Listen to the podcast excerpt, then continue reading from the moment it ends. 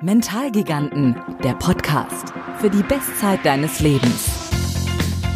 Michael von Kunert ist TV-Experte für Spitzenleistungen und mentale Stärke, unter anderem bei Sat1, Sport1 und bei zahlreichen Radiosendern.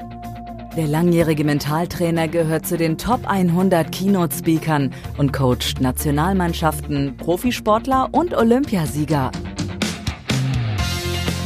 Michael von Kunert hat 15 Jahre lang selbst in der Hockey-Bundesliga gespielt und ist mehrfacher deutscher Meister im Hockey. Tausenden hat Michael bereits geholfen, mental und physisch das Beste aus sich rauszuholen, durch Vorträge, Seminare und Coachings. In diesem Podcast gibt er seine Tipps aus dem Spitzensport an dich weiter. Für deinen eigenen Sport, für Business und Privatleben. Bist du bereit für dein ganz persönliches Training? Hallo, schön, dass du dabei bist bei meinem Podcast Mentalgiganten für die Bestzeit deines Lebens. Ich bin Michael von Kuhnhardt und ich begleite dich immer wieder, wenn du hier dich reinklickst und reinhörst mit mentalen Dingen aus dem Spitzensport. Mentale Aspekte, die wir aus dem Sport lernen und im Business anwenden können, aber auch im Privatleben anwenden können und natürlich für dich, wenn du im Sport unterwegs bist, genauso hilfreich sind. Mentalgiganten hört sich so ein bisschen überhöht an. Mensch, ist das überhaupt was für mich? Kann ich überhaupt mental gigantisch gut sein?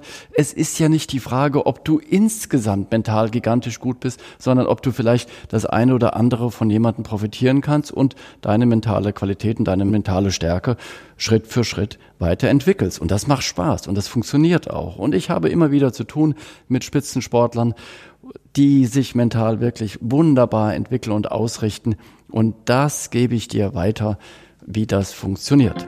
Mentalgiganten. Der Trainer. Zu mir selbst. Ich habe lange in der Hockey-Bundesliga gespielt und insofern bin ich selbst mit Wettkampfsituationen bestens vertraut und habe schöne Siege eingefahren und ich bin krachend gescheitert und alles das fließt mit ein in die Podcasts und auch natürlich in meine mentale Arbeit mit den Sportlern. Wir werden in diesem Podcast, und wenn ich sage wir, heißt das, dass ich nicht alleine bin, weil ich zum einen natürlich Dinge selbst einspreche, zum anderen aber auch immer wieder Gäste habe in meiner Akademie. Und das sind richtig tolle Sportler, das sind tolle Kommentatoren, das sind Trainer, das sind Olympiasieger, das sind absolute Spitzenstars in ihrem Metier. Ähm, die werde ich interviewen, mit denen Talks führen und Ausschnitte äh, hier bereitstellen, die wir dann dir darreichen. Oder ich gehe eben auch in Stadien und spreche dann mit Spielern und mit Trainern. Der Startschuss. In dieser ersten Folge werden wir einen ganz besonderen Gast haben, und zwar Matthias Stach. Matthias Stach, auch genannt Stachi, ist der wohl anerkannteste Sportkommentator im Bereich Tennis in Deutschland und vielleicht sogar weltweit. Matthias Stach ist aber nicht nur im Tennis aktiv als Sportkommentator, sondern auch im Fußball, Leichtathletik, Schwimmen in vielen, vielen Sportarten. Im Tennis ist er sehr, sehr bekannt und anerkannt. Er macht mit Boris Becker zusammen eine Sendung und hat dafür auch schon den Deutschen Fernsehpreis gewonnen. Zweimal wurde er mit dem Deutschen Fernsehpreis im Bereich Sport prämiert. Er selbst war auch lange Tennisspieler in der ersten und zweiten Tennis-Bundesliga und ist seit Jahrzehnten auf den Tennisplätzen der Welt mit allen Superstars bestens vertraut und interviewt sie permanent. Und Matthias Stach ist einer, den ich selbst immer sehr, sehr gerne angehört habe und angeschaut habe im Fernsehen, wenn er kommentiert, weil er so leidenschaftlich ist. Und er ist einer, der sich so richtig reingräbt in die Psyche von den Spielern. Und da ist er natürlich bei mir genau richtig, weil das mich ja auch so unglaublich interessiert. Und Hört doch einfach mal rein, wie unser Talk verlaufen ist und was der Matthias Stach zu den mentalen Kriterien im Tennis und wie die besten Spieler der Welt, ob Federer, Djokovic, Nadal und wie sie alle heißen, wie die damit umgehen und was sie aus den mentalen Möglichkeiten machen. Was ist aus deiner Sicht denn, aus mentaler Sicht, das Wichtigste für einen Spitzensportler? Die Überzeugung, das Richtige zu tun, glaube, das ist wichtig, dass du mit Freude, das kann jeder in seinem Job und das haben die Topstars alle, dass sie einfach die Überzeugung haben, ich stehe morgens auf, weil ich das mache, was mir Spaß macht. Und äh, wir haben öfter diesen Begriff Leidenschaft gehabt. Ich glaube, das ist ganz wichtig, diese Leidenschaft und diese Lust, sich ständig zu verbessern und da auch Sachen entgegenzunehmen, wo ich dann nicht unbedingt der Überzeugung bin, ich weiß schon alles, ich kann schon alles. Und das haben die meisten. Also offen sein. Hm. Warum ist der mentale Bereich so unglaublich wichtig? Weil das ist ja für dich auch so, Ja. so eine Art Hobby. Der ist nicht ausgereizt. Der ist einfach nicht ausgereizt. Ich finde es eine Katastrophe, dass du immer noch in vielen Bereichen diese Gedanken vielleicht im Hinterkopf hast, ja, mental, Moment, nee, also da muss mir nicht geholfen werden. Mensch, du hast einen Fitnesscoach, du hast einen Physio und und und, es wird dir in allen Bausteinen geholfen. Mental muss vielen auch ja, geholfen ist das falsche Wort, müssen unterstützt werden, weil das Bereiche sind, da hat der Normalsportler keine Ahnung von. Und insofern glaube ich, dass, weißt du, die Topsportler fitter geht nicht. Ja? Ähm, vorbereiteter vom Material geht nicht. Äh, von den Gesamttrainingsumfängen geht nicht. Wo geht's? Im mentalen Bereich. Und da kannst du am meisten ansetzen und die größten Leistungsverbesserungen hervorziehen. Das ist meine Überzeugung. Das sehe ich auch so, da ist das Ja. größte Potenzial. Ja. Und dann macht es ja möglicherweise Sinn, sich damit mal zu beschäftigen. Und Mhm, ja. de dementsprechend gibt es auch viel oder einen starken Bedarf an Mentalcoaches. Ja. Jetzt hast du ja mit Federer zu tun, mit Nadal, Djokovic und all den Tennisgrößen. Wer ist denn aus deiner Sicht der mental stärkste Spieler? Aktuell. Aktuell ist es Djokovic. Und ähm, das ganz Interessante ist, dass er ja vor über einem Jahr, als er auch gehadert hat mit seiner Verletzung, in einer ganz anderen Phase war. Und Djokovic hat einfach das Mittel genommen, zurück zu den Wurzeln. Also das heißt, er hat sein Team, das vertraute Team wieder um sich gesammelt. Er hat privat, glaube ich, einiges ausgeräumt. Und er ist für mich momentan der Spieler, der wirklich davon überzeugt ist, ich bin derzeit der Stärkste, der das am meisten verkörpert. Was zeichnet Federer aus, aus mentaler Sicht? Federer zeichnet aus, dass du eigentlich nie so richtig erkennst, ist der jetzt mal angespannt oder nicht. Im Match jetzt finde ich vermehrt schon, wo er vielleicht irgendwie auch merkt, dass die Uhr so ein bisschen tickt. Aber insgesamt finde ich, hat er eine fantastische Art und Weise, damit umzugehen, diese Balance zu finden zwischen Anspannung und Entspannung, auch im Verlauf eines Grand Slam Turniers. Da ist er für mich der Meister und übrigens das auch über eine gesamte Saison. Wann nehme ich mir eine Pause? Immer wieder loslassen? Genau, dieses Loslassen, dieses ganz anderen Ding sich zuwenden, nicht panisch werden, ich muss aber das und das noch erfüllen. Da finde ich, ist ein Meister seines Fachs. Aber das ist nicht jedermanns Sache. Was auch zeigt, dass es gut ist, nicht permanent Druck in eine Sache zu geben, sondern irgendwann auch wieder Raum und mal die Kontrolle auch Ja. wegzugeben. Ja, das macht Für, er, macht für etwas anderes, was dann passt. Ja, genau. Und der mental stärkste Sportler, oder bleiben wir beim Tennis zunächst mal, mental stärkste Tennisspieler aller Zeiten, aus deiner Sicht, kannst du das einschätzen? Es Das gibt ja kein schwer. Ranking, aber es gibt Nein, es ist schwer. Also ich würde dir jetzt mit einem Lever kommen, das ist aber sehr weit weg. Aber ich würde schon sagen, dass über einen längeren Zeitraum Roger Federer war, weil es für mich eine Leichtigkeit an Mentalstärke und das finde ich eine ganz große Kunst, weil ich glaube, dass du als Gegner genau daran verzweifelst, indem du denkst, ja. Hey, den juckt ja gar nichts, das gibt's doch nicht, ist doch Finale, den juckt gar nichts. Ja. Jetzt macht er einen Schlag rückwärts durch die Beine, wie geht das? Und egal mit wem man spricht, wer, welcher Name auch immer wieder ganz, ganz häufig fällt, der, mit dem du dann auch zusammenarbeitest, Boris Becker, Ja. war ja auch mental unglaublich stark. Ja, er ist eine Qualität. Also das muss man sagen. Und damit hat er auch gespielt. Ihn hat ausgezeichnet, dass er bewusst den Blickkontakt gesucht hat, dass er bewusst die Konfrontation gesucht hat. Hartford, damals Davis Cup in Amerika gegen John McEnroe. Er hat es geliebt, Lieblingssportart ist Boxen, er kennt sich sehr gut aus, genau diesen Zweikampf anzugehen. Und ich glaube, für ihn gab es kein Auswärtsspiel und kein Heimspiel. Es gab für ihn einfach den Battle und den hat er angenommen. Ja, genau. Konfrontation, da erinnere ich mich Ja. auch noch an die Szene in Wimbledon. Und Augenkontakt. Augenkontakt, genau. Nachdem Ja. Djokovic in Paris, das hast du eben auch bei uns noch erzählt gehabt, gegen äh, Mafrika verloren hatte das Finale und zum dritten Mal nicht Paris gewonnen hat. Und dann wenige Wochen später als Wimbledon und Boris Becker war sein Trainer und besorgt ihm seinen ersten Trainingspartner und das war eben Afrika. Und der er Joker wusste hat. von nichts. Er hat es nicht gewusst Ja, ja. und musste, musste sich konfrontieren. Genau, Diese so ist es. Konfrontation, Ja. den Wahrhaftigkeit ins Auge blicken. Naja, absolut. Okay, ja. super. Ja. Vielen Dank, dass du Gut. bei uns warst. Gerne. Danke.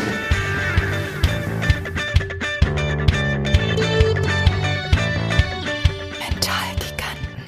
Ja, das war der Matthias Stach bei uns in der Akademie und mit seinen Einblicken zu den mentalen Aspekten bei den Top-Tennisspielern. Lasst mich das nochmal mit meinen eigenen Gedanken und Worten ein Stück weit fokussieren, zusammenfassen und nochmal das ein oder andere pointieren. Also zunächst mal spricht ihr ja darüber, dass die Leidenschaft an sich, sich permanent zu verbessern, ein ganz, ganz wichtiger Aspekt ist. Und das stelle ich auch immer wieder fest mit den Sportlern, mit denen ich zusammenarbeite. Dort, wo die Leidenschaft ist, dort, wo Freude dabei ist, wo die Lust ist, da geht's immer weiter voran. Thema Offenheit, ganz wichtig. Die besten Sportler stellen die meisten Fragen. Auch das ist mir wieder aufgefallen in meiner Arbeit mit vielen, vielen Spitzensportlern. Die, die ganz oben sind, die fragen am meisten. Und die sind auch bereit, Dinge anzunehmen. Dinge, die auch außerhalb der eigenen Gedankenwelt liegen und die vielleicht auch die eigenen Glaubenssätze mal in Frage stellen, um sich einfach auf eine neue Ebene bewegen zu können. Zu dem Mentalcoaching an sich, da hat auch der Matthias gesagt, dass es ja mittlerweile, dass einfach mehr drin gearbeitet werden müsste und dass das der Bereich ist, an dem, in dem noch am meisten geht. Ich möchte es nochmal ein Stück weit anders herausstellen. Wenn du im Sport vorankommen willst und du arbeitest nicht im mentalen Bereich, dann ist es grob fahrlässig. Das ist grob fahrlässig von dir als Sportler, das ist auch grob fahrlässig von den Trainern. Denn wenn wir uns die drei großen Säulen anschauen, eben die Disziplin an sich, die Physis, also das körperliche Training und das Kopftraining, der mentale Bereich, dann ist es eben der Bereich, der am, am wenigsten versorgt ist. Und da liegen die größten Potenziale, da ist der größte Hebel. Und deswegen ist es unwahrscheinlich bedeutend, dort einfach mehr zu machen.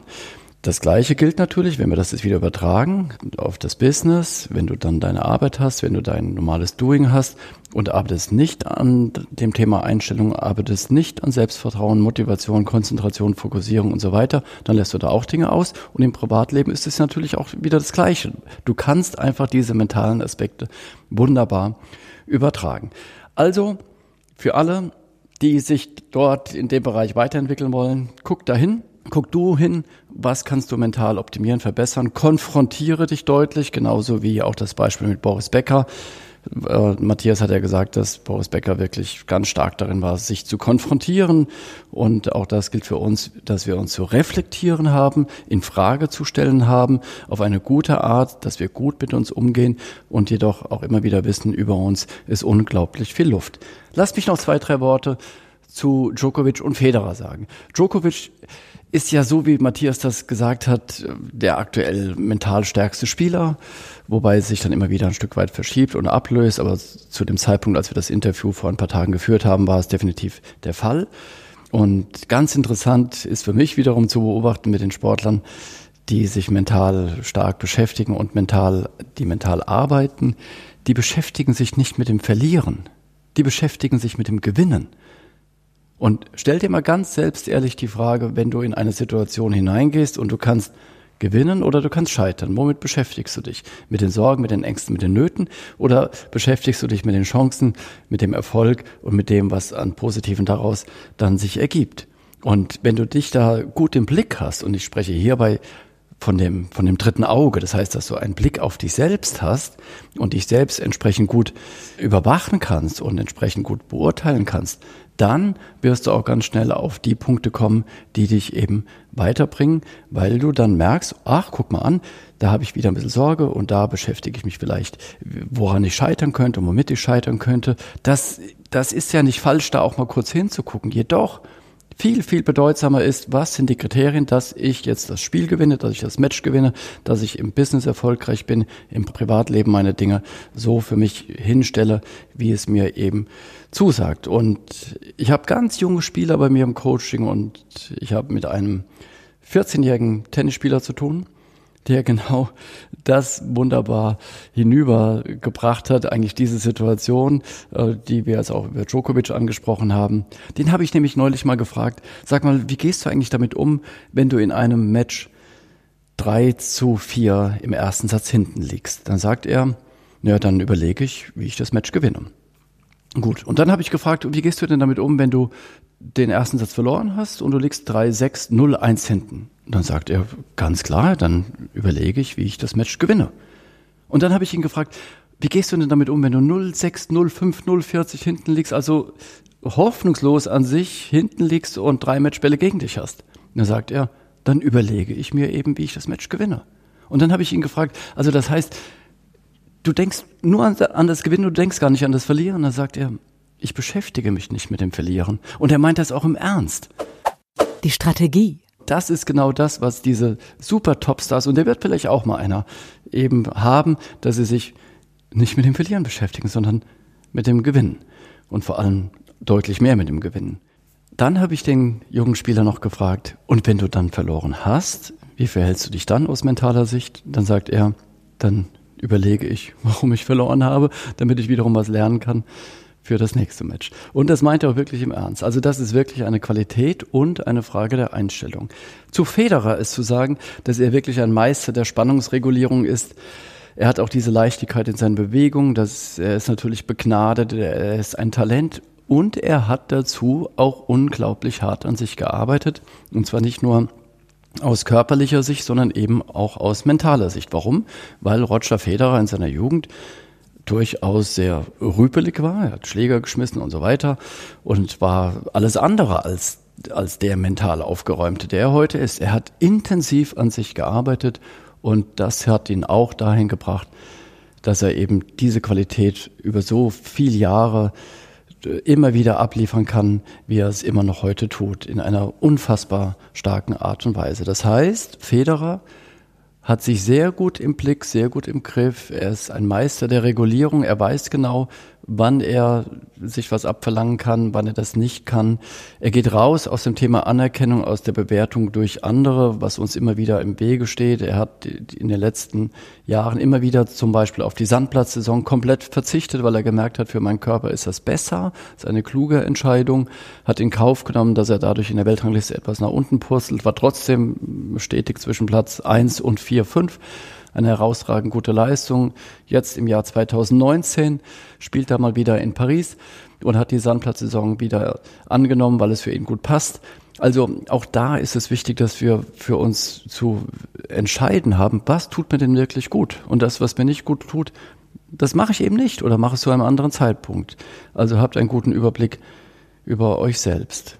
Und Federer wurde übrigens mal gefragt, Sag mal, äh, Roger, warum ähm, schaffst du oder wie schaffst du es eigentlich so lange auf diesem Top-Level spielen zu können? Und wie erholst du dich denn immer wieder von all den intensiven Matches? Und dann hat er gesagt, naja, weißt du, ähm, ich schlafe halt ein bisschen mehr als die anderen. Und das finde ich auch nochmal eine ganz bemerkenswerte Antwort, die ihn sehr, sehr gut mit seiner Übersicht auf sich selbst beschreibt.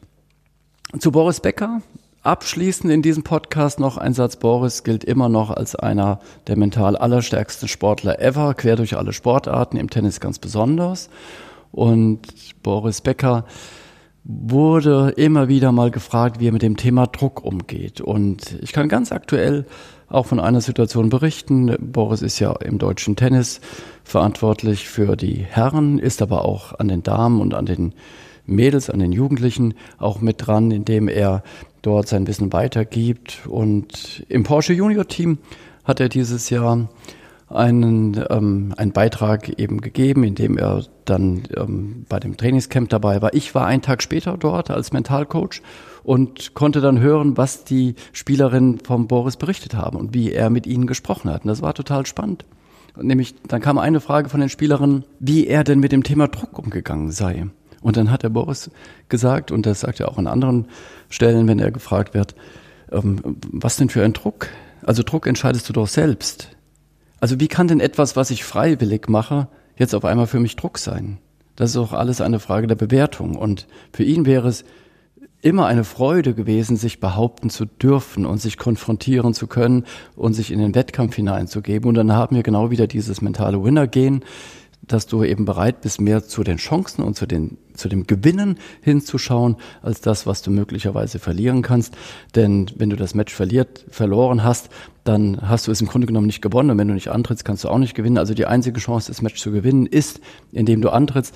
Also ist es doch eine Frage der Bewertung, dass du dich stellst und bereit bist, das Ergebnis zu akzeptieren und bis dahin das Beste aus dem machst, was die Möglichkeiten für dich bereithalten. Und das ist auch wieder wirklich bemerkenswert, das Thema Druck auch mal anders anzuschauen. Druck, was ist Druck? Druck ist eine Bewertung, die du dir selbst gibst und die in deinem Kopf stattfindet. Druck ist, hat, hat Boris auch gesagt im Rahmen dieses Camps, Druck ist doch, wenn ich, wenn ich nichts zu essen habe, wenn ich nicht weiß, wo ich schlafen kann, wenn ich, wenn ich vielleicht auch körperliche Gewalt ausgesetzt bin oder was auch immer, das ist Druck. Aber ein Match zu gewinnen oder zu verlieren, also da gibt es wirklich schlimmere Themen auf der Welt, die wir als Druck bezeichnen können. Der Schlusspfiff.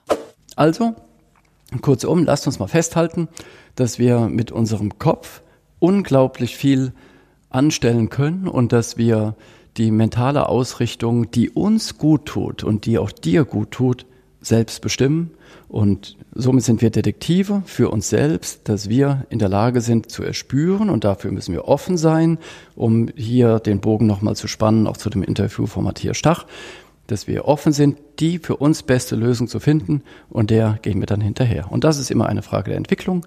Entwicklung ist auch schon das Stichwort für den nächsten Podcast, denn da kannst du dich auch weiterentwickeln.